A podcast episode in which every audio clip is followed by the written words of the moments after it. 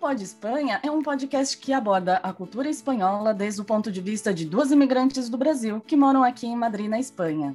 O nosso objetivo é levar fatos curiosos, interessantes e engraçados a partir da nossa vivência em outra cultura às pessoas, né, a você que tem interesse em saber mais como é a vida aqui na Espanha.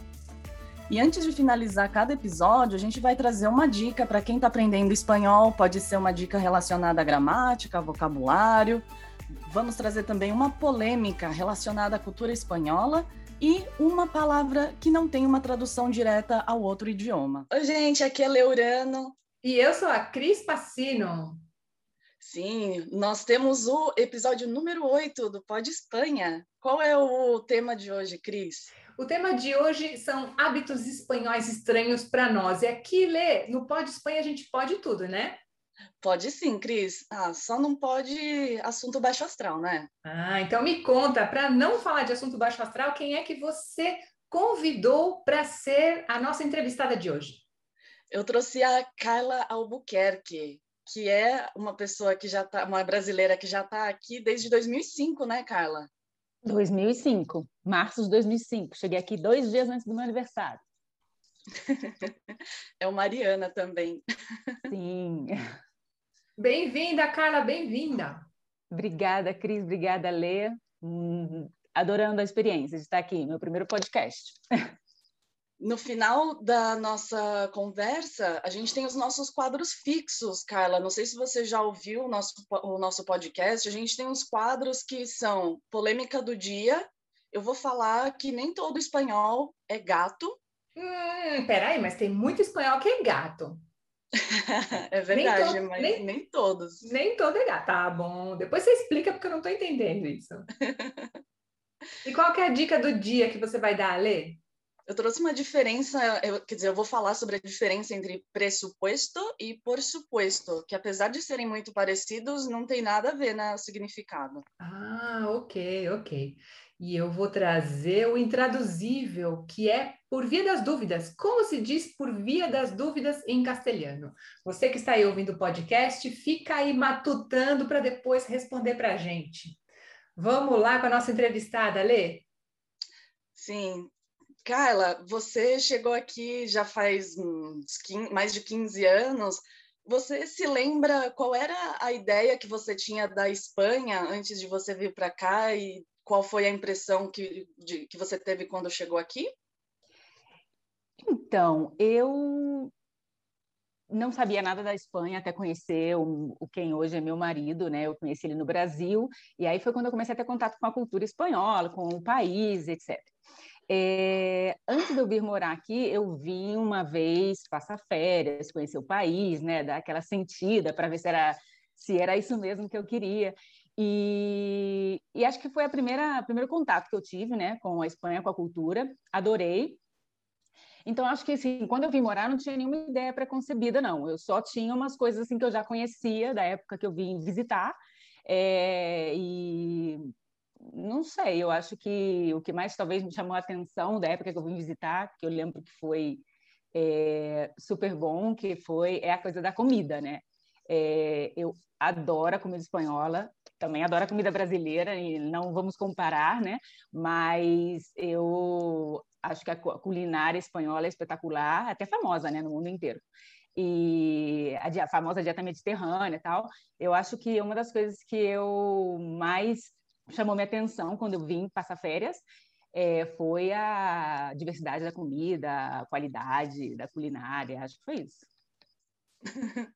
e alguma coisa que te estranhou de falar, nossa, de, no sentido de se impressionar mais ainda é, visualmente por exemplo, eu antes de vir para cá, eu tinha a ideia de que aqui fosse tudo medieval, igual é Toledo ou Cáceres, achava que fosse tudo cheio de castelo, tudo igual uma cidade histórica que nós temos lá em, no interior de São Paulo, chamada Santana de Parnaíba. Achava, ah, eu achava que aqui fosse assim.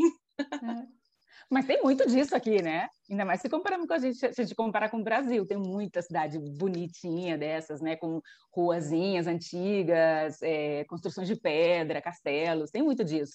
Mas não, assim, é, talvez a coisa que eu mais senti quando eu vim morar aqui, porque, bom, a Lê sabe, a Cris, eu não sei se sabe, os meus primeiros 11 anos, Cris, aqui na Espanha, eu morei no País Basco.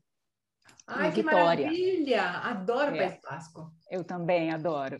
E foi uma experiência incrível, amava a Vitória, eu continuo amando, tenho muitos bons amigos lá, mas é, o que talvez me chocou mais, e eu já sabia, né? Mas uma coisa é você saber, alguém te contar, outra coisa é você viver, né? É o frio. É, porque a Espanha é um país mediterrâneo, de bom tempo, é, o que, que chega no Brasil sobre a Espanha? Ibiza, praia.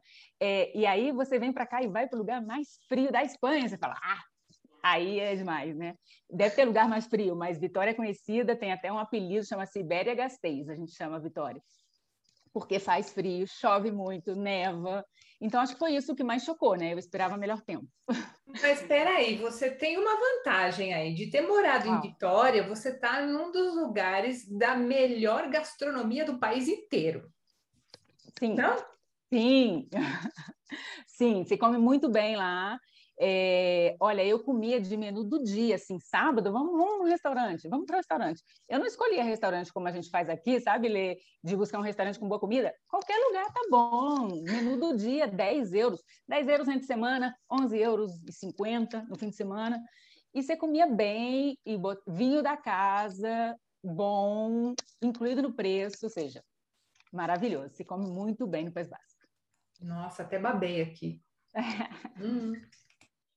E aí depois morando, já vindo aqui para morar, você imagino que já teve outras impressões, né? Começou a passar pelos perrengues de ah, isso não é assim no Brasil e começar a passar por algumas dificuldades. O que você começou a estranhar sem estar de férias, já morando aqui na Espanha? É, que muda, né? Você vir de férias é felicidade, né? E você nem se importa muito se alguma coisa está errado, se alguma coisa é estranha. Mas quando você vem com a ideia de morar e sem, e sem previsão de voltar, né? Porque tem gente que vem passar um ano e também deve ser diferente, porque você deve relevar muita coisa. Mas eu vim com a ideia de fazer minha vida aqui, né? Então, assim, sem volta. Então, você fala, isso é estranho, ou eu me acostumo ou eu me acostumo, porque eu não vou viver sofrendo, né? Besteira. Então, é, exato. Reclamando. Odeio, a gente reclama de tudo. Posso fazer um parênteses pequeno, hein? Eu, no Brasil, eu, eu morei em várias cidades diferentes, né? Antes de vir para cá, mudar cá. Então, eu sou meio nômade mesmo. Eu nunca tenho um lugar... Sempre falei, nunca não tenho um lugar para chamar de meu. Um lugar, assim, onde eu voltaria. Sei lá, eu sou meio do mundo mesmo. Mas do Brasil, e... você é da onde mesmo, Carla? No Brasil, eu nasci no Rio. Uhum. Minha família inteira é de Minas Gerais. Eu morei em São Paulo, em Campinas, em São José dos Campos, em Juiz de Fora. Morei em muito lugar. E então, eu, eu sempre que eu chegava num lugar, e tinha muita gente que reclamava, eu, sabe assim, na faculdade, né, eu morava em Campinas, e tinha muita gente de fora que falava que Campinas era uma droga. É, depois, em São José dos Campos, eu fui lá para trabalhar, tinha muita gente que tinha ido de outros, países, outros estados, e reclamavam que São José era uma cidade pequena, feia, tal, não sei o que, que a minha cidade que é bonita. E eu sempre falava, gente chata, sabe? Vai, volta para tua cidade. Você está aqui, essa cidade está te dando uma coisa, está te dando, né? A universidade está te dando esse trabalho. Seja agradecido.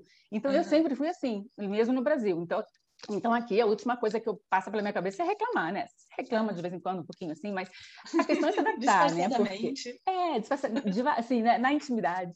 Mas é, você tem que se adaptar, né? Porque é isso, né? Vai ser a sua vida, então seja feliz. Mas sim, eu, eu no começo muitas coisas me chamaram a atenção, e esse é o assunto do podcast hoje, né? Então, assim, é... posso já soltar assim, a primeira coisa que aconteceu comigo, que, claro. que eu estranhei? Claro, claro. É... Então, a gente morava num apartamento pequenininho, assim, quarto-sala, e eu já vim para cá morar com o meu namorado da época, né? Meu marido hoje. E, e aí eu me lembro, não sei quanto tempo passou, de que eu estava morando aqui, umas duas semanas, e eu falei, vamos, vou lavar o banheiro, né? E não sei como é na casa de vocês, mas assim, na minha casa, eu acho que a maioria do Brasil, lavar banheiro é balde de água no chão, aí você pega a vassoura, esfrega o sabão em pó e faz uhum. aquele negócio, depois dá balde de água e acabou, né? E você lava banheiro no Brasil. Eu até vi um negócio lá, que é, hoje eu sei que é uma fregona, mas eu não... Falei, não sei, não sei usar isso, não gosto disso, vou lavar banheiro do jeito que eu sei, né? Aí eu joguei a água, na hora que eu joguei a água, eu falei, cadê o ralo? Não tinha ralo, não tem ralo, né? Hoje eu já sei que não tem ralo, parei de jogar água, agora eu uso a fregona, acostumei. Mas é, joguei a água, a água não, eu descobri que não tinha ralo. Aí eu comecei com a vassoura a fazer a água saltar por cima, assim, da, da, da divisória, né? Da, da mampara, né? Da ducha. É, isso. E, e, aí eu consegui fazer a água embora e falei, descobri, né? Não tem ralo na parte de fora do banheiro, né? Só dentro da, do chuveiro, né? Então essa foi a primeira coisa assim que eu que eu me lembro que que achei estranho quando eu cheguei aqui. É estranho mesmo, né? É estranho. Né? Você usa fregona hoje, Cris? Eu uso, mas na minha casa eu não lavo o banheiro porque os rejuntes eles não são bem feitos como o nosso, porque o nosso é feito para lavar. Então, já é pensado para lavar. Então, no rejunte, você vê que existe uma massinha, né? A separação entre o azulejo e o piso. Aqui não uhum. tem, e dá, ah, eu tenho medo de que infiltre, mas tem um, um, barrante que se chama, não sei como se chama em português, mas uhum. existe um barrante, que é o lugar onde se encontram as águas, tanto da torneira como do chuveiro e tal, uhum. e daria para deixar aberto e daria para a água escoar por ali. Mas eu não lavo por causa disso só por isso. Mas é, é eu parei de lavar também. Eu não lembro se nesse banheiro, meu primeiro banheiro, tinha essa barrante. Porque a hora que você está falando, eu, esse banheiro onde eu moro, sim que tem ali. É como se fosse um ralinho fechado, né? Uhum. Exato. Tapadinho. Mas no meu, nesse primeiro eu não lembro. Ou vi aquilo e nem imaginei que eu pudesse tirar aquela tapa, né? Ah. Aquela tampa, não sei. Mas é, eu me acostumei com a fregona. Eu acho super é, prático hoje em dia, né? Também acho prático. Tem gente que fala assim, ai, não limpa igual você passar pano. Só que eu acho também que a gente tem essa história de você passar o pano, passar o rodo, pegar uhum. aquilo com a mão e ficar limpando. Para quê? Que necessidade a gente tem de pegar aquela sujeira do chão com a mão, né? Hoje eu penso dessa é. maneira. Não tem eu necessidade, também. né? Eu também acho. E, mas, é, na verdade, eu acompanho alguns canais de YouTube. Eu acho que a fregona, eu ouvi falar e vi algumas youtubers falando que a fregona chegou no Brasil. Só que é uma coisa de luxo, pelo que eu vi, assim, são caras, não é barato como aqui, sabe? Que você compra no supermercado com vassoura, junto com a vassoura, junto com as coisas de limpeza.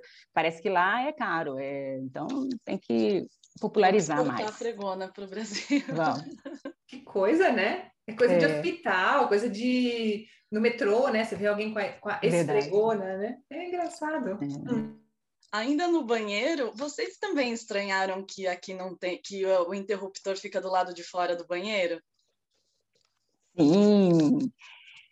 Eu sempre falo que, que é assim, acho que no Brasil não funcionaria. Na verdade, na casa da minha avó, é, a gente tinha dois banheiros, um banheiro da casa e um banheiro como lá de fora, porque tinha um quintal e tal. No banheiro de fora, a luz era do lado de fora. Uhum. E sempre, quando a gente estava tendo festa, é, é, churrasco tal, todo mundo junto.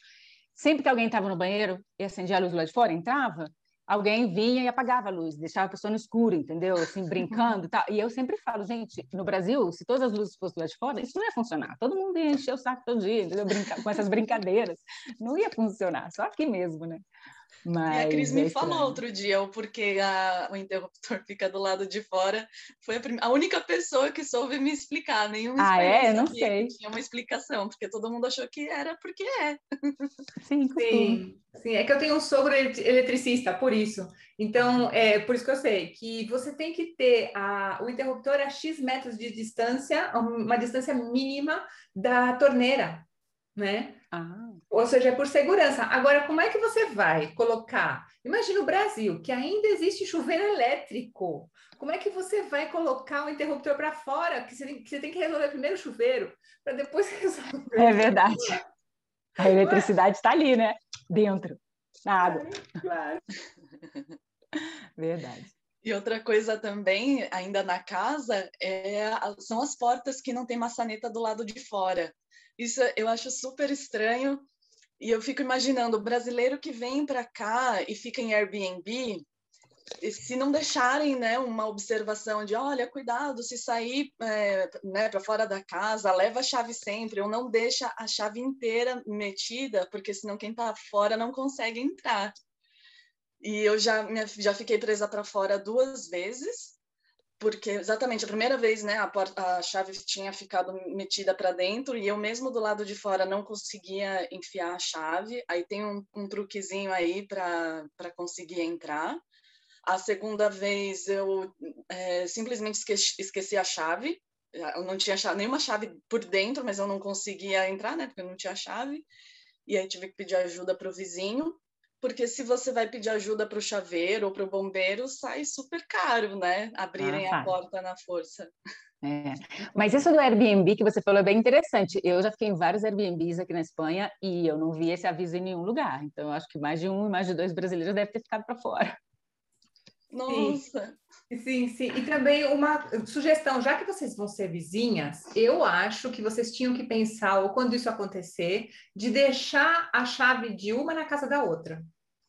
Eu, é, é verdade. segurança, eu, não é bobagem.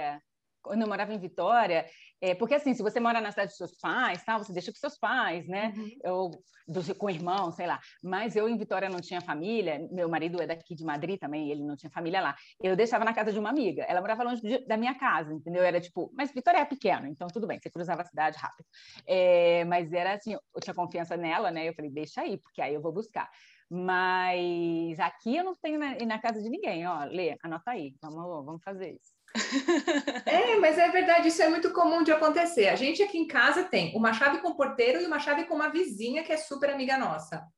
Por via das dúvidas, e a gente de vez em quando precisa deles. E essa vizinha, ó, a gente vira e mexe, ela vem pedir a chave. Ai, esqueci a chave dele, não sei o quê. E, meu, dá um alívio, né? Quando você sabe. Um que... alívio, verdade. Porque não sei quanto tá um, um, um chamar alguém, né, para vir abrir para você, mas deve ser 50, 60 euros. Deve assim. ser uma grana. É. Mesmo que fosse, sei lá, 10 euros, né? Putz, gasta... você fala, nossa, começa a se arrepender de ter deixado a chave dentro. Sim. E aí, como a gente vai ser vizinhas, Cris, a gente costuma ficar conversando sobre a casa, sobre a, a, quais são os complementos que a gente vai ter, sobre a cozinha e tal, bem conversa de vizinha mesmo. E aí, outro dia a gente estava falando sobre o lixo da cozinha, porque é, a construtora, ela já dá, não que dá, né, mas já deixa embutido algumas coisas na, no valor da, da casa, e tinha lá o lixo. Eu falei, nossa, é muito caro esse lixo embaixo, é, que eles vão colocar embaixo da pia. Eu acho que custa uns 300 euros. Era caro mesmo. Né? São dois negócios de plástico para deixar lá. E eu falei, mas por que tão caro? Eu pensei, né? Acho que eu preferiria deixar aquele espaço para colocar um armário só, deixar alguma gaveta para poder guardar coisas e deixar o lixo para fora. Aí eu comentei com a Carla e, e ela e eu não tinha reparado, mas que aqui é, é, assim mesmo, né? Na Espanha eles deixam o lixo é, embaixo da pia, né? Carla. Dentro dos armários, sim. Em todos os lugares que eu fui, em casas que eu morei, o lixo estava dentro do armário, debaixo da pia. É, eu morei numa casa que o lixo tá, duas casas que o lixo estava dentro do armário e a gente achou que é mais prático deixar fora, porque às vezes você está cozinhando, você tem que abrir a porta, abrir a tampa do lixo, então a gente decidiu que vai ficar fora e a gente abre com o pé, porque às vezes você está com a mão ocupada, você quer jogar um, uma casca de camarão, como é que faz? Então a gente Bom, saiu dessa. Aqui em casa a gente é rebelde. Eu tô casada com espanhol, mas a gente é rebelde. Eu também. Quando eu cheguei, eu comprei minha primeira casa lá em Vitória, é, o lixo estava dentro do armário, mas não era um, é, tipo parte do mobiliário, não, né? Era só tava um balde de lixo dentro, né? Falei, nossa, isso aqui na minha casa não vai funcionar, porque eu também tenho essa ideia de que lixo é uma coisa suja e que o armário está fechado, então que ali do lado estão as coisas que eu uso para cozinhar, então eu não não concebo a ideia mesmo, é questão de costume, eu acho. Então eu botei lá de fora. É, agora aqui na Espanha, aqui quando eu vim para Madrid, as duas casas que eu já morei em Madrid também, do lado de fora. Só que essa casa que a gente vai mudar agora, bom, são casas diferentes, a da Lê é diferente da minha. E a minha é uma cozinha super quadrada. E eu falo, gente, se eu botar onde eu estou acostumada a botar o lixo, lá no canto da cozinha, vai ficar super longe da pia. Então, assim, vou pensar ainda o que, que eu vou fazer. Mas é um costume que eu não me, não me acostumei ainda. Assim, eu prefiro o lixo do lado de fora mesmo. Também, sou, sou das tuas. E além disso, Carla, assim, já saindo da casa, É, que foi, qual foi a outra coisa que você se estranhou aqui na Espanha que você ainda não conseguiu se adaptar? Posso falar uma coisa ainda da casa? Ah, pode sim. Porque é uma que eu não me adaptei. Eu fui rebelde aí também, como igual do lixo. É, eu, quando eu cheguei aqui, é, a gente foi morar junto, né? E era uma casa alugada com móveis já. E, bom, eu, ele já morava aqui, então eu fui onde ele morava, né? E ele tinha um, se na casa tinha um travesseiro de ah, é casal. Uhum. E assim, um travesseiro para os dois. E aquilo, eu não me acostumei com aquilo. Tipo, eu queria botar a mão, queria minha independência. Eu quero botar a mão por debaixo do travesseiro, virar, rodar. E aquilo junto não é, não dava para mim. E eu, na época, eu não sei, Cris, se você teve esse problema, mas há 16 anos atrás não existiam, ou pelo menos eu não achei, travesseiros individuais. Eu fui no IKEA, no IKEA, o único lugar que eu encontrei um travesseiro individual. Aí eu fui lá, comprei, peguei as minhas fronhas inteiras, né, que as fronhas são do tamanho do, do, do negócio inteiro, cortei no meio, mandei costurar, e assim, até pouco tempo atrás, agora já existem os travesseiros individuais, as fronhas individuais, negócio super moderno. Mas eu não acostumei com o travesseiro de matrimônio, não acostumei. Ah, eu não passei por essa experiência, não. Faz, vai fazer 17 anos que eu estou aqui. E a gente sempre teve independência, independência ah. de travesseiros. E você, Lê? Eu prefiro o travesseiro independente, mas também gosto de dormir sem travesseiro nenhum. Então, ah. para mim não é um problema. Ok, ok. Então você não teve um travesseirão grandão para os dois? A gente tem, mas não é algo que me incomode. É porque você é pequenininho, então, porque aí você pode dormir para baixo do travesseiro para dormir sem ele e ainda caber na cama. Para quem não sabe, esse travesseiro é um travesseiro que é do tamanho da cama, né? Acho que mede é. 1,30m, algo assim. E é, é. é engraçado mesmo, mas eu tinha esquecido desse detalhe do travesseiro. Essa foi uma que marcou, porque, de novo, fui rebelde. Aí até que encontrei meu travesseiro unitário só para mim, eu não parei. Agora, fora, fora da casa, é... ah, tem uma coisa que até hoje, até hoje, sempre que alguém pede na mesa de um bar, eu falo, gente, que mau gosto. Café com gelo. Quem... Odeio café com gelo. Eu falo, gente, não tem nenhum sentido isso. Café é para beber quente. Não, não, não. Você gosta de café com leite, ou café com gelo, Cris? Eu tomo café com gelo feliz da vida. Quando eu tenho aula, alguma coisa assim, eu pego aquele café quentinho, coloco, eu tomo com açúcar, né? Porque sem gelo, eh, quando é quente, eu não preciso de açúcar. Mas com ele frio, sim. Põe um pouquinho de açúcar, mexo lá e depois taco o gelo nele. Olha, e fica como se fosse um whisky tomando. Meu marido adora também. No verão, né? É uma opção mas eu não, eu prefiro café quente ou uma Coca-Cola, mas café com gelo não. Eu acho que é tipo, eu acho que a maioria dos brasileiros estarão de acordo comigo que é uma afronta ao café. É que agora tem Starbucks, tem essas cafeterias aí americanizadas, talvez o pessoal já esteja acostumado, né? Só que é café com leite, gelo, caramelo. Claro, isso é quase uma, uma sobremesa, né? Isso que vende lá no Starbucks, porque tem de tudo ali, tem um doce, tem. Aí o café é só um ingrediente mais, mas você pegar o café expresso, né? Forte, ter duas pedras de gelo aí, beber, aí, aí é diferente. E você, Lê, você toma café com gelo? Não, eu tomo com só. É, é, que eu não gosto de café muito quente, então eu coloco leite frio e daí já, já é suficiente para ficar na temperatura que eu gosto. É, não sei, né? É bom perguntar, porque a gente está aqui. Ela não, diz aquela, não, isso daí não é uma afronta. Aí eu falo, não, gente, vamos ser flexíveis, café é café. E aí, Lê, qual é a sua opinião? Queria saber é que eu não sou muito paciente, então eu assim, eu gosto de tomar café não é nem pelo gosto, é porque eu porque me acorda. Então, eu não tenho paciência para ficar saboreando. Eu gosto de fazer o café, daí eu coloco leite frio e já tomo em menos de um minuto para acordar. Remédio, né? É, quase não sinto gosto direito, é só para acordar mesmo. Muito bom. Que coisa, ok. E aí, Carla, você tinha comentado também de que você acha estranho que os espanhóis ficam indo de, em vários bares, né? Sai para. Sim, é verdade. É, aqui em Madrid, eu já cheguei aqui em Madrid mais velha, né? Não tão de balada, de sair de noite, mas quando eu vim para a Espanha, eu ainda era jovem, bom, continuo jovem, claro, mas eu era mais jovem, e é, morava em Vitória. E Vitória é uma cidade pequena, é, e, mas eu acho que é parecido aqui também, acho que em todas as cidades da Espanha. É, a gente combinava de, sei lá, vamos jantar, que horas? Ah, essa é outra. Que horas vamos jantar? Às 10 e meia da noite. Você fez reserva para jantar às 10 e meia da noite? É 10 e meia da noite, é hora de dormir, não é de jantar. É... Mas aí a gente saía para jantar e às 10 e meia da noite. Que horas a gente combina, então? Às 7. Tá bom. Então, das 7 às 10, a gente vai de bar em bar tomando cerveja. Cada bar a gente pede um negócio, né? Então, sei lá, 10, 15 pessoas juntos, saindo, aí a gente chega num bar, cada um pede um negócio.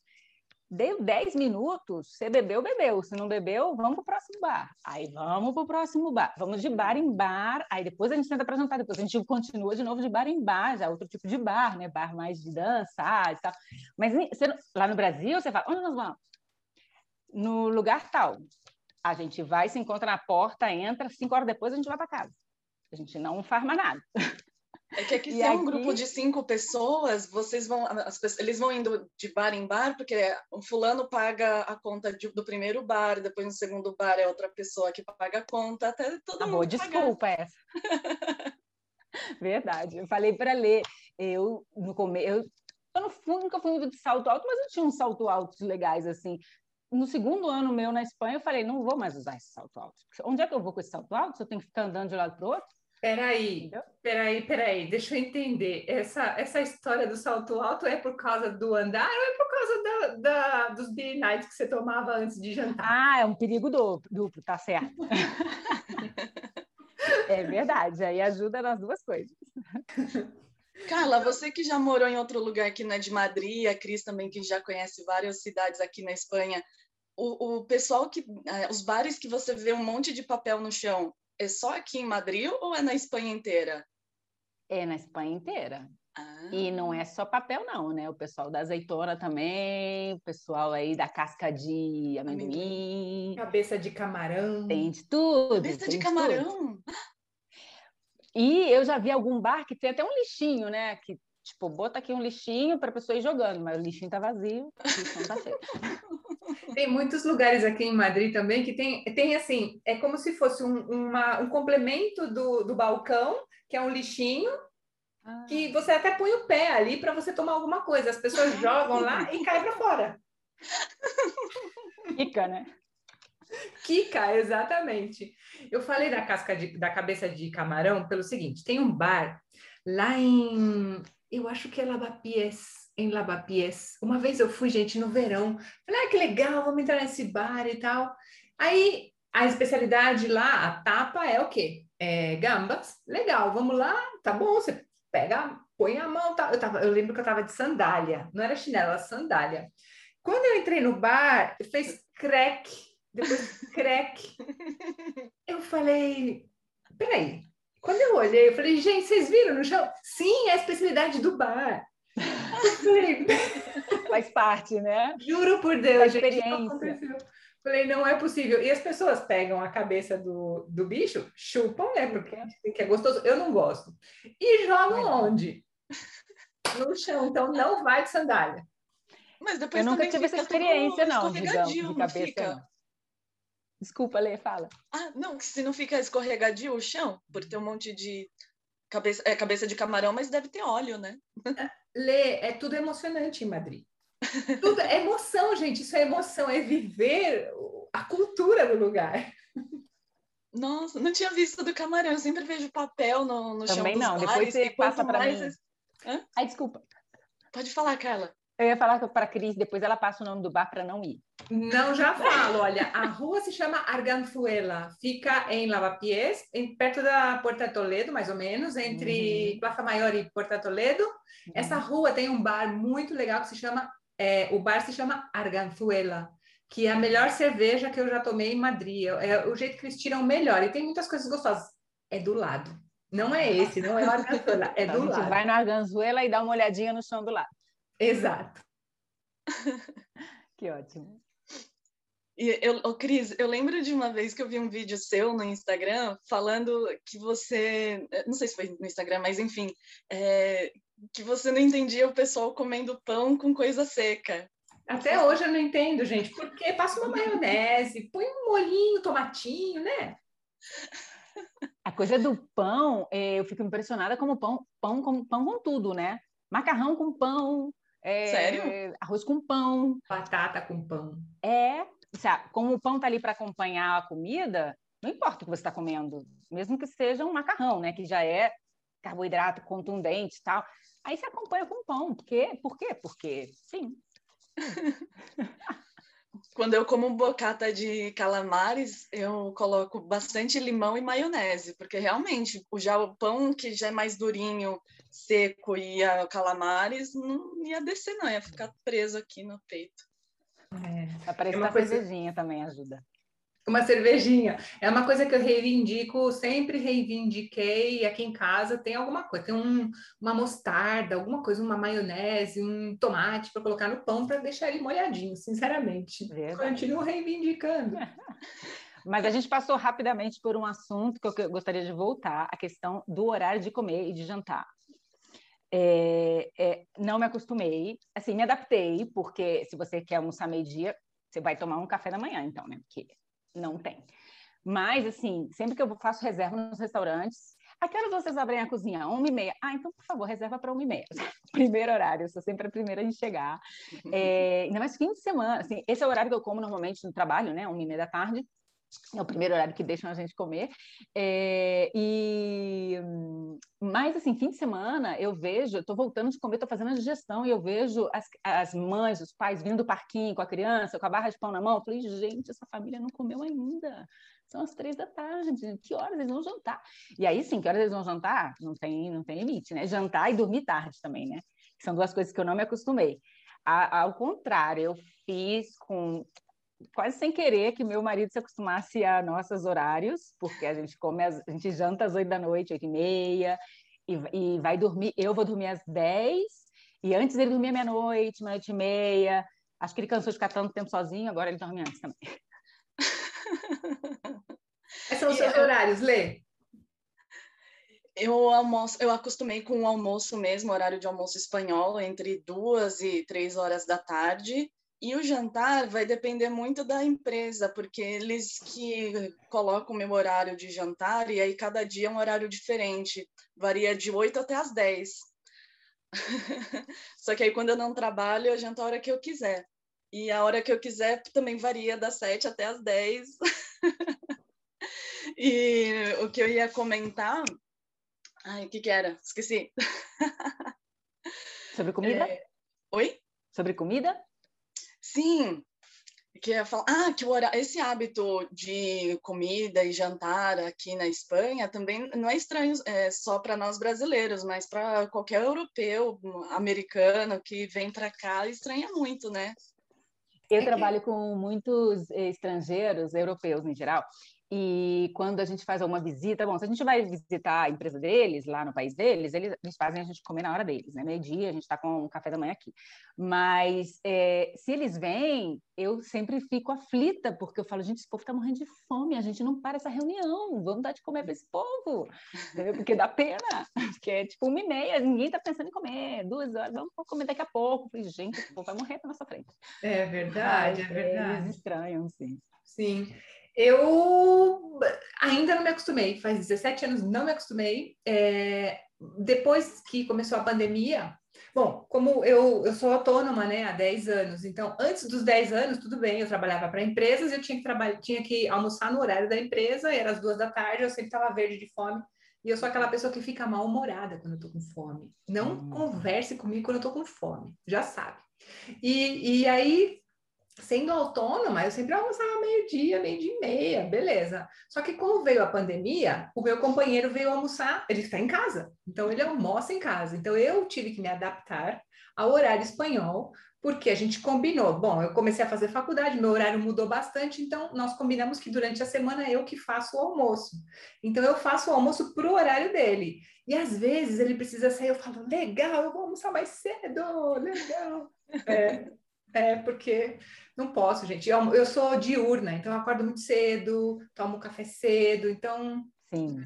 Não dá. Enfim. Falar nisso, eu vou fazer outro parênteses. Acabei de ver nas suas redes sociais que você já foi andar no parque fui, hoje então, hoje de manhã eu fui, eu saí 15 para as 8, voltei 15 para as 9. Eu falei, gente, acho que em meia hora eu faço. Não, eu demorei uma hora, mas tudo bem. Amanhã, o meu objetivo amanhã é andar mais rápido. Sim, porque depois está calor, não dá para fazer, não, não é. tenho vontade de fazer atividade física.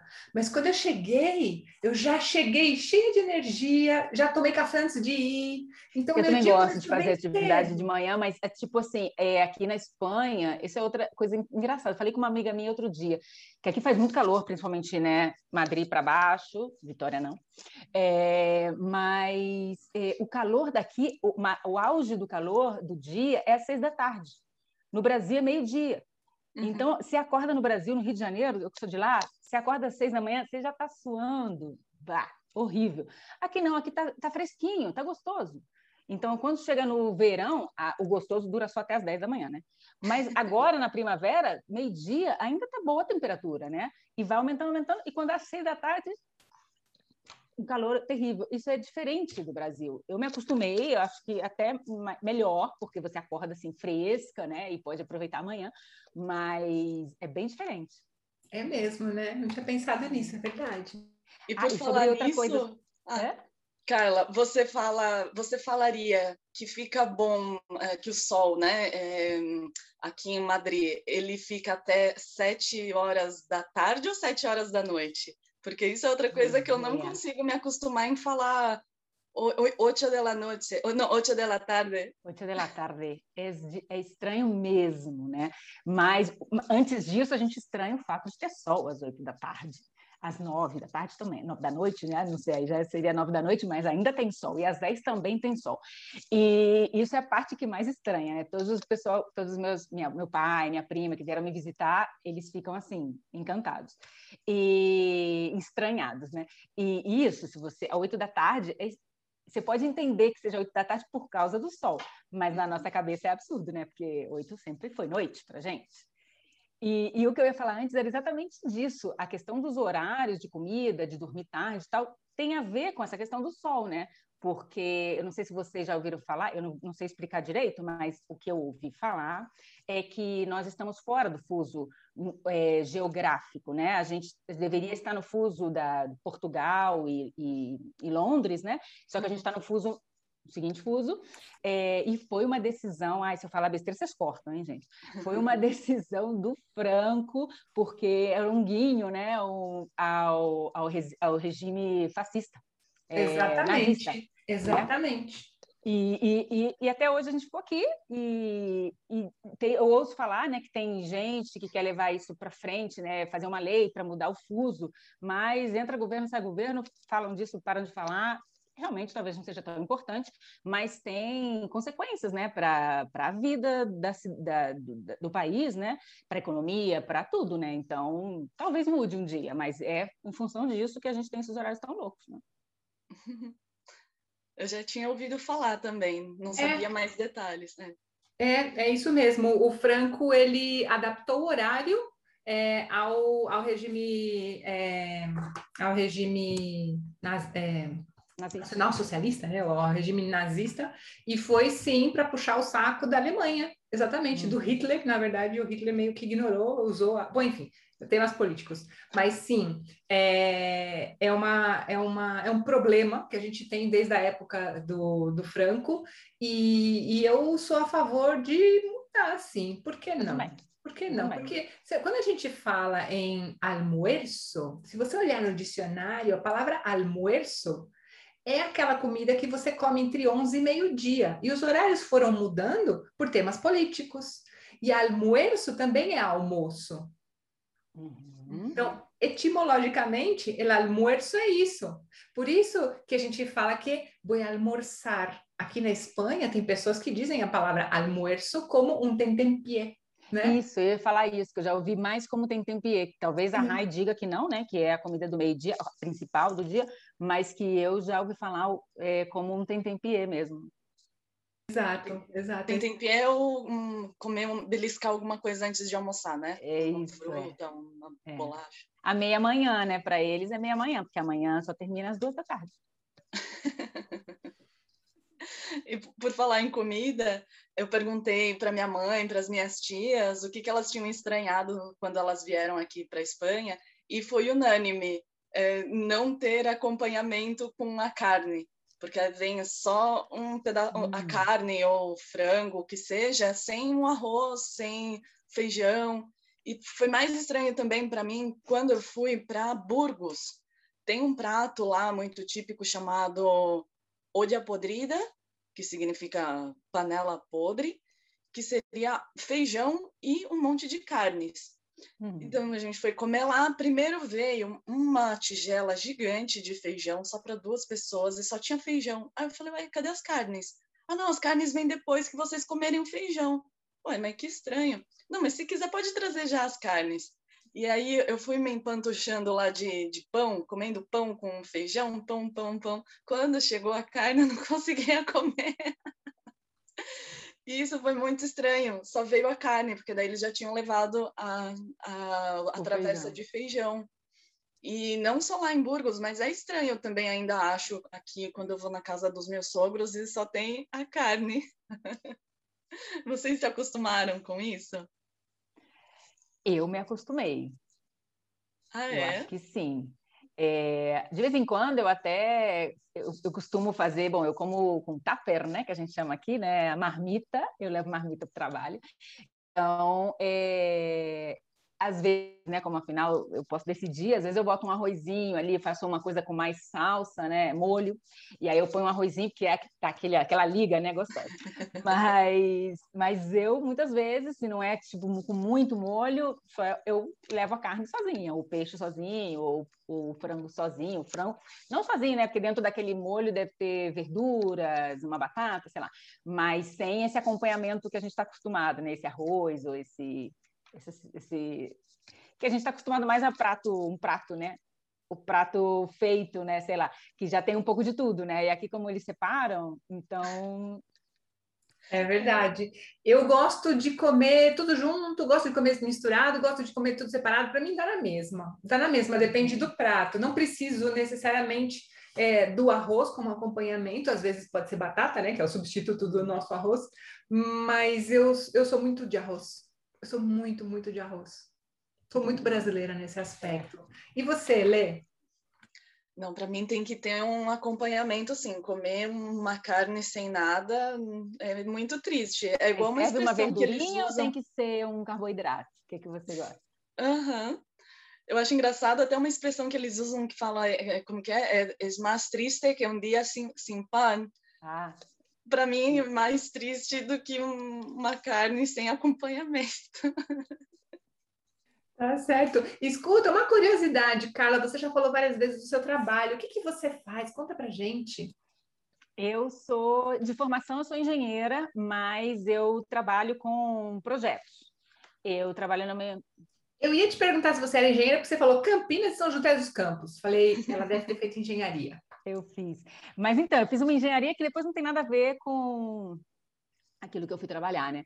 Eu trabalho com projetos desde o começo. Eu fiz engenharia civil na Unicamp e depois, meu primeiro trabalho, quase primeiro, teve um antes, mas assim, seis meses depois que eu terminei a faculdade, eu comecei a trabalhar lá na Embraer, de, que é a empresa aeronáutica né, brasileira, e eu vim para cá para trabalhar numa empresa que era parceira da Embraer, né? É, é, fornecedora da Embraer, que é, que é a sede lá em Vitória, mas que também tem outras fábricas em outras partes da Espanha, aqui em Madrid também. Por isso que a gente está aqui agora. E eu e meu marido, a gente trabalha na mesma empresa, porque a gente se conheceu dentro da Embraer, porque ele foi mandado para o Brasil pela empresa dele e morou lá durante três anos.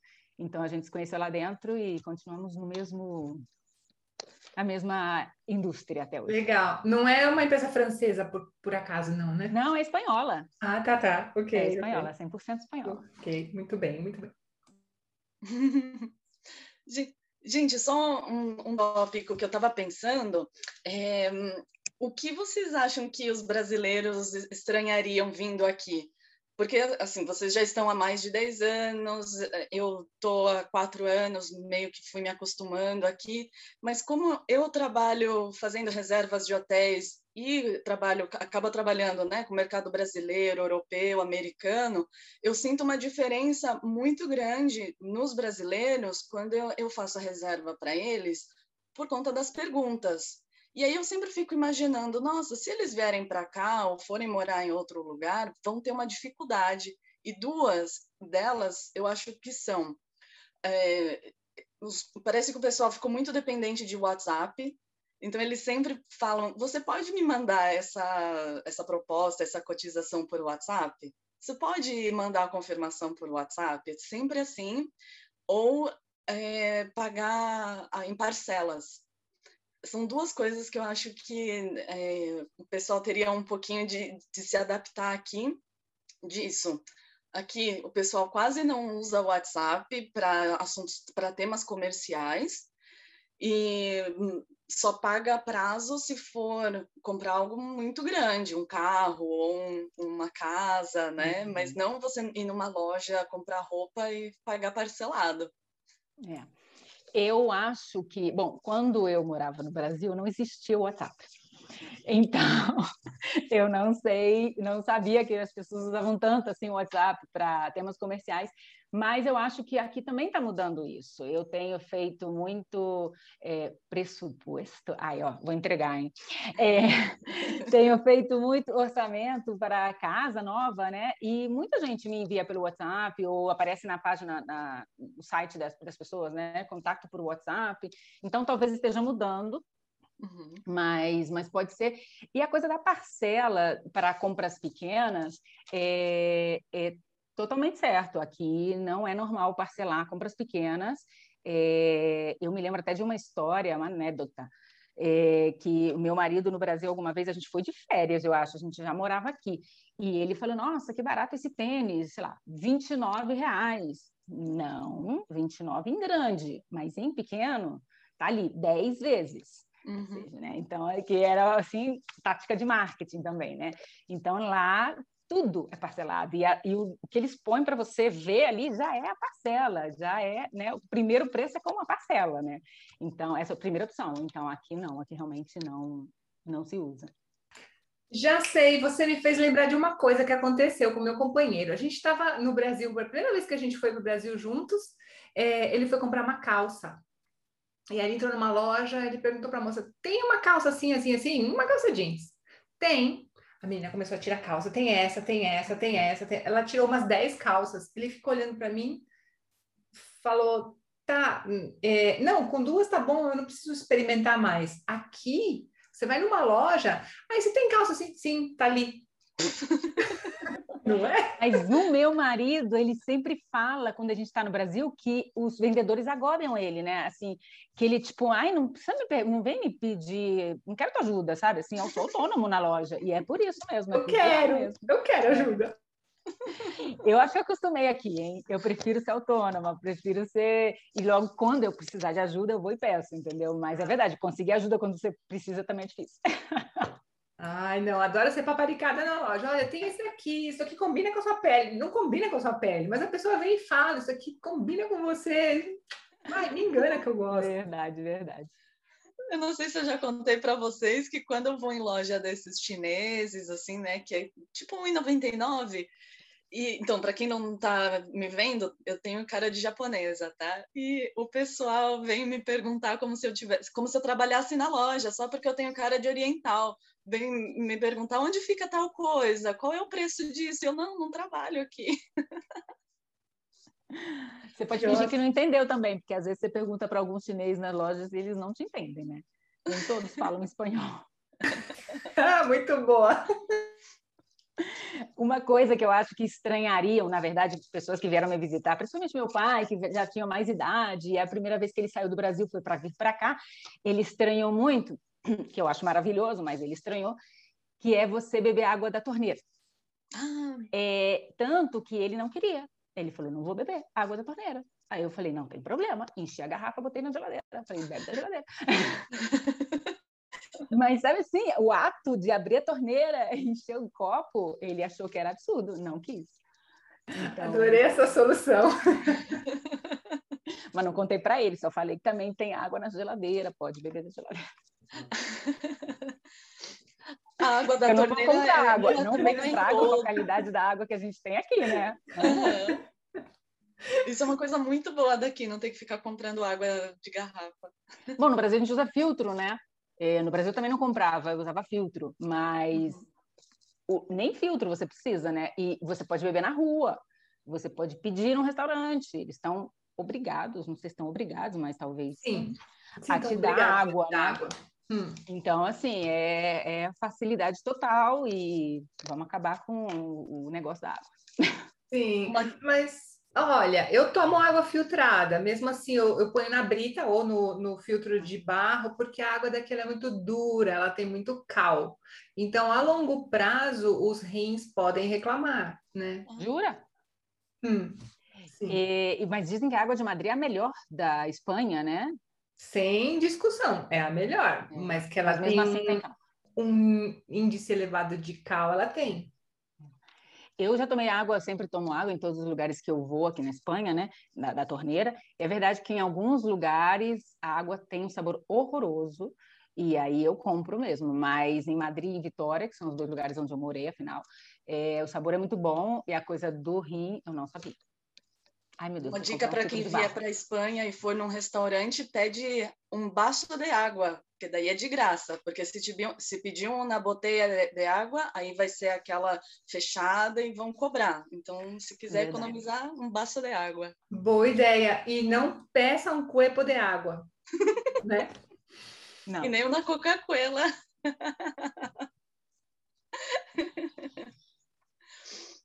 E para finalizar, gente, a conversa, é, vocês, quando vão para o Brasil, acabam é, levando algum hábito daqui para lá? Eu, por exemplo, fico perdida na hora de cumprimentar as pessoas. Eu sempre vou dar dois beijinhos e fico no vácuo na hora de dar o segundo. Eu quase beijo a pessoa quando vou dar o segundo. Mas isso é porque você é de São Paulo, Lê. Porque ah. eu sou do Rio. No Rio dá dois beijos já. E minha família é de Minas. Em Minas a gente dá três, porque dois é pouco. Então, mas eu também fico no vácuo. Tenho muitos amigos ainda em São Paulo. Sempre que eu vou para o Brasil, passo por São Paulo para vê-los. E também fico no vácuo, porque sempre vou nos dois. Ai, gente, eu morro de dar risada, porque no começo eu esqueço, aí eu vou dar o segundo beijo, aí eu morro de dar risada e falo, vem cá, me dá um abraço. Aí eu dou um abraço na pessoa. Sim.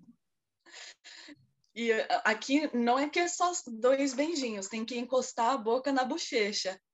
E eu não sabia disso, porque eu sempre ah, dá um beijinho assim pro ar, né? Até eu levar a bronca da, da avó do Pablo e ela falar: ai, parece que você tá beijando o ar, você tem que encostar a boca na bochecha.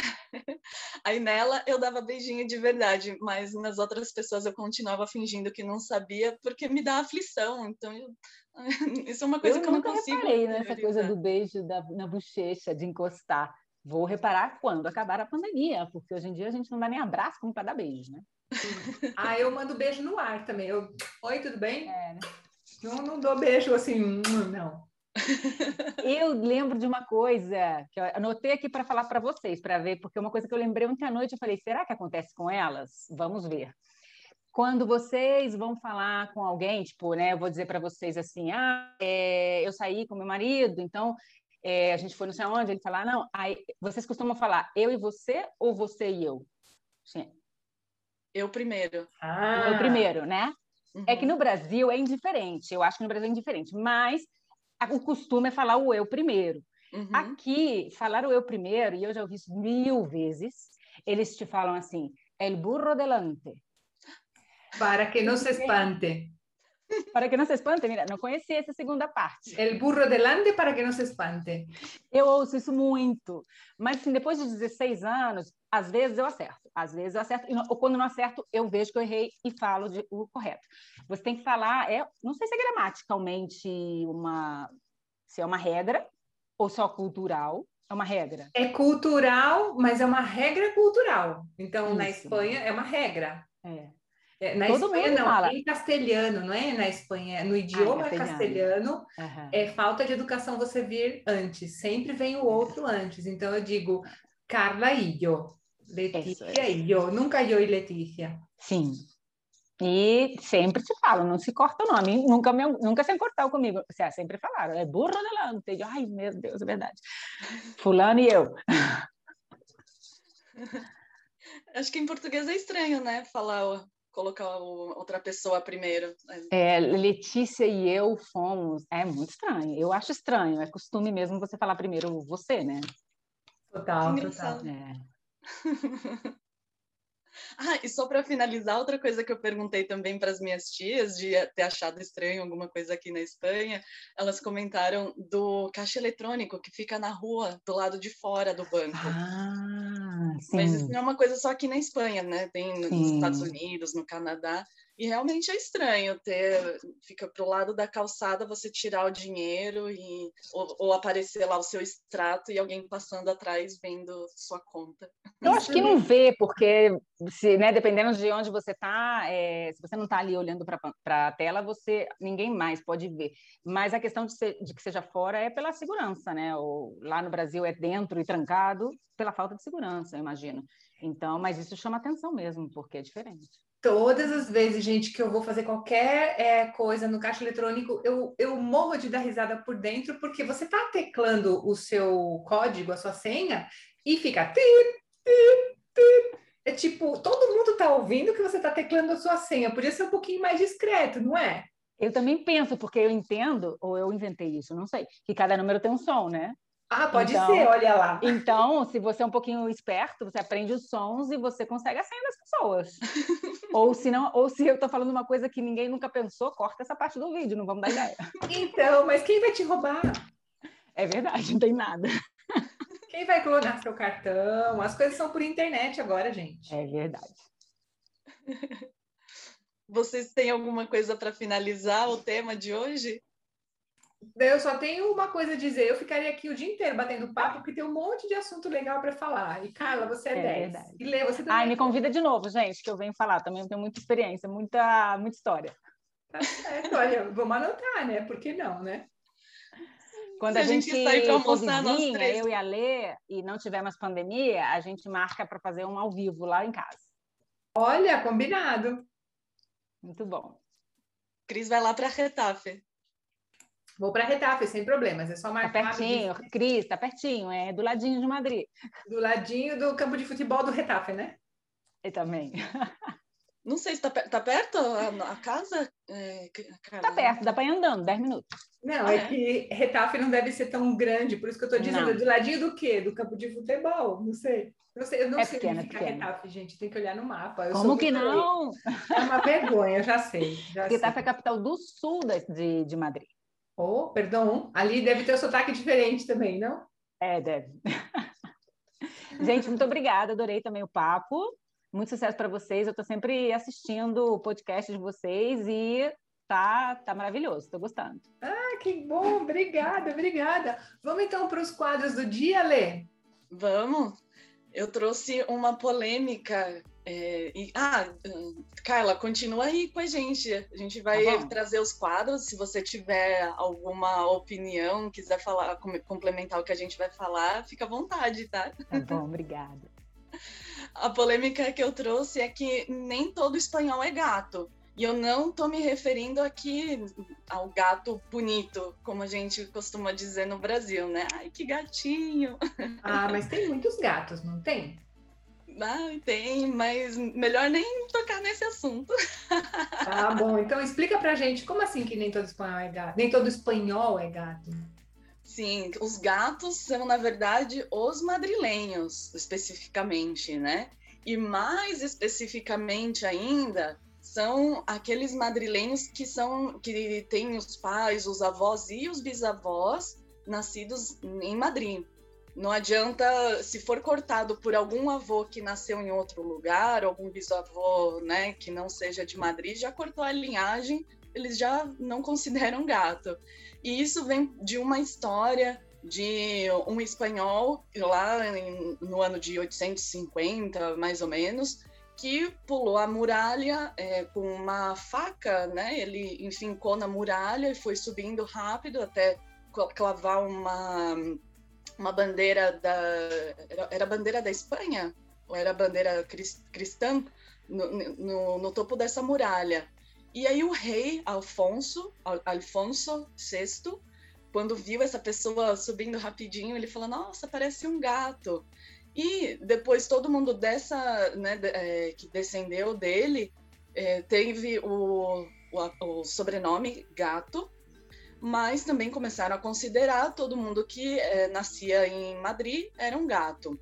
Eu, fazendo a pesquisa sobre isso, também descobri que é, tem, os madrilenhos têm essa fama de gato, não só por essa origem histórica, por essa de, denominação histórica, mas também porque são pessoas muito noturnas, né? Que gostam de ficar aí na rua até muito tarde, duas horas da manhã, tá cheio de gente.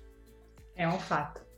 É, e, ah, e, também, e era uma coisa que eu esqueci de comentar, que eu acho estranho ainda ver crianças nos restaurantes, na rua, de madrugada, assim, não de madrugada, tal, mas meia-noite, uma hora da manhã eu vejo crianças na rua. Eu acho muito estranho ainda. E, e é isso, gatos são os madrilenhos por, por essa vida noturna e por essa, esse contexto histórico. Que legal. Seu é marido é gato? Olha, eu, ele vai escutar depois, ele vai vir me corrigir, mas ele diz que é, mas o pai dele nasceu na Suíça, então cortou aí um pouco a linhagem. Ah, é? o meu marido também cortou, porque a mãe dele é gato, mas o pai é de Sevilha. Então, ele não deve ser, né? Entendo que não. Não é puro gato. Não me corrigiu, então acho que não. Não é gato, não é gato. Acho que até a terceira geração tem que ser todo mundo de Madrid. Muito bem, muito bem. E Lê, qual que é a dica do dia? Conta pra gente. Eu trouxe duas palavras muito parecidas que não tem nada a ver no significado, que é o pressuposto e o por suposto. Pressuposto é tudo junto e significa orçamento. Então, qual é o seu pressuposto, Cris, para comprar uma casa, né? Qual é o seu pressuposto para, para comprar a, a casa? E aí você vai me falar que é, sei lá, 200 mil euros, um milhão de euros. Esse é como se fosse, né, o, o quanto você tem, o quanto você está disposta a, a gastar uhum. para uma determinada coisa. Tá nessa né? faixa, entre 200 mil e um milhão, tá nessa faixa aí.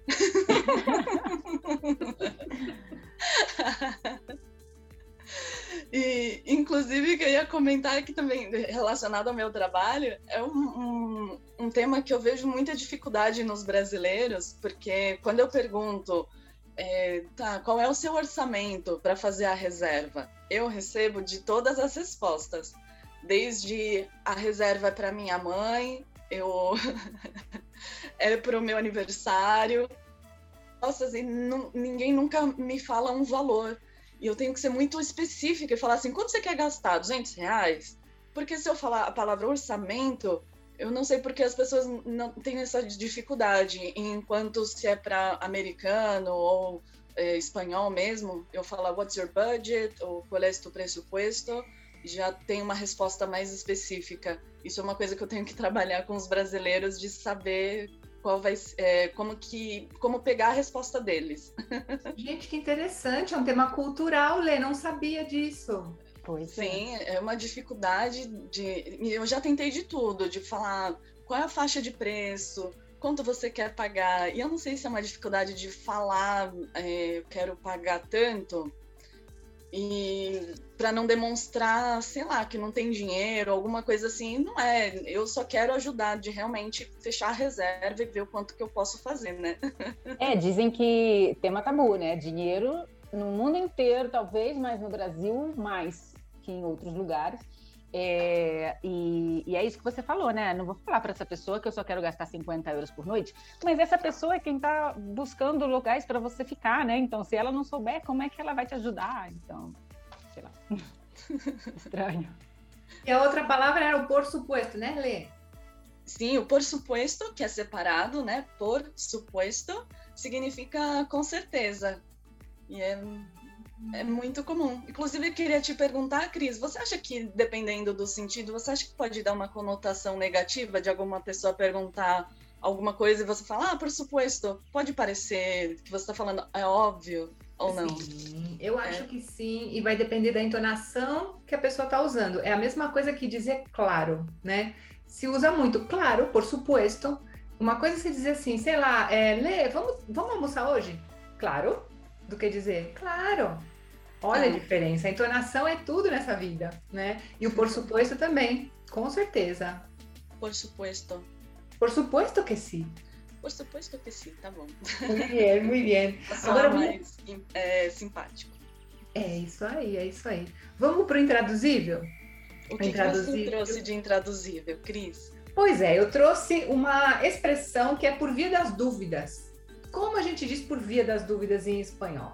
A gente pode pensar que é por vino, por, olha, olha inventando, por via das dúvidas ou por caminho das dúvidas. Não, gente, isso é portunhol, tá? Por via das dúvidas, existem. Eu peguei duas expressões, e se vocês conhecerem outras, por favor, me digam. Olha, por si acaso, por si acaso, e outra é por si las moscas. Por si las moscas é bem coloquial.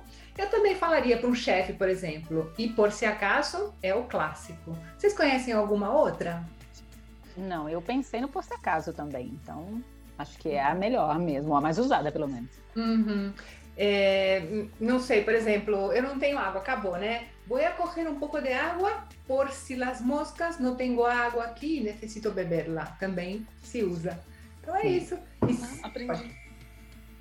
Aprendi uma expressão, eu não conhecia essa das moscas. Ah, por si las moscas, tá. Então, se você que está ouvindo, vendo a gente aqui no podcast, sabe de alguma outra expressão que signifique por via das dúvidas, escreve pra gente, deixa nos comentários que a gente quer saber a sua opinião e quer saber também, a gente quer aprender também, né? Sim, Sim. nosso Instagram é Pod Espanha, POD, Espanha em português mesmo, com NH eh, mesmo. Segue a gente, deixa comentário nos nossos vídeos. E a gente também tá é, no Spotify, quem só quer escutar o áudio, indo pro trabalho, fazendo as atividades domésticas, passando a fregona. Uhum. E também é Pod Espanha. E também, se você está vendo no YouTube, não esqueça de curtir e compartilhar essa publicação para a gente aumentar o número de seguidores, para você apoiar o nosso projeto também e para a gente crescer junto, né? Porque quanto mais pessoas ouvirem, mais interessante vai ficar o nosso projeto, né, Lê? É verdade. Muito bem. Então vamos terminando por aqui? Sim, Carla, muito obrigada pela sua participação. Gostei muito da, da, da nossa conversa. Espero um dia nós três é, que a gente possa ir para um bar ou até mesmo para casa da, de alguma de nós para ficar conversando o dia inteiro sobre tudo, não só sobre as diferenças né, da, do Brasil e Espanha, mas sobre a vida mesmo.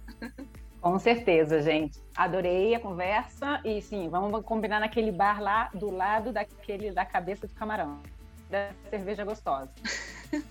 tá certo. A gente combina. A cerveja gostosa era a mesma do camarão, ou não? Não, tava do lado. Cerveja gostosa sim, cabeça de camarão não. Exato. Arganzuela se chama. Arganzuela. Anotado. Muito... Obrigada, meninas. Obrigada a você. Gente, obrigada para você que está aí do outro lado. Até mais. Tchau, tchau. Até um mais, besito. Tchau. Tchau.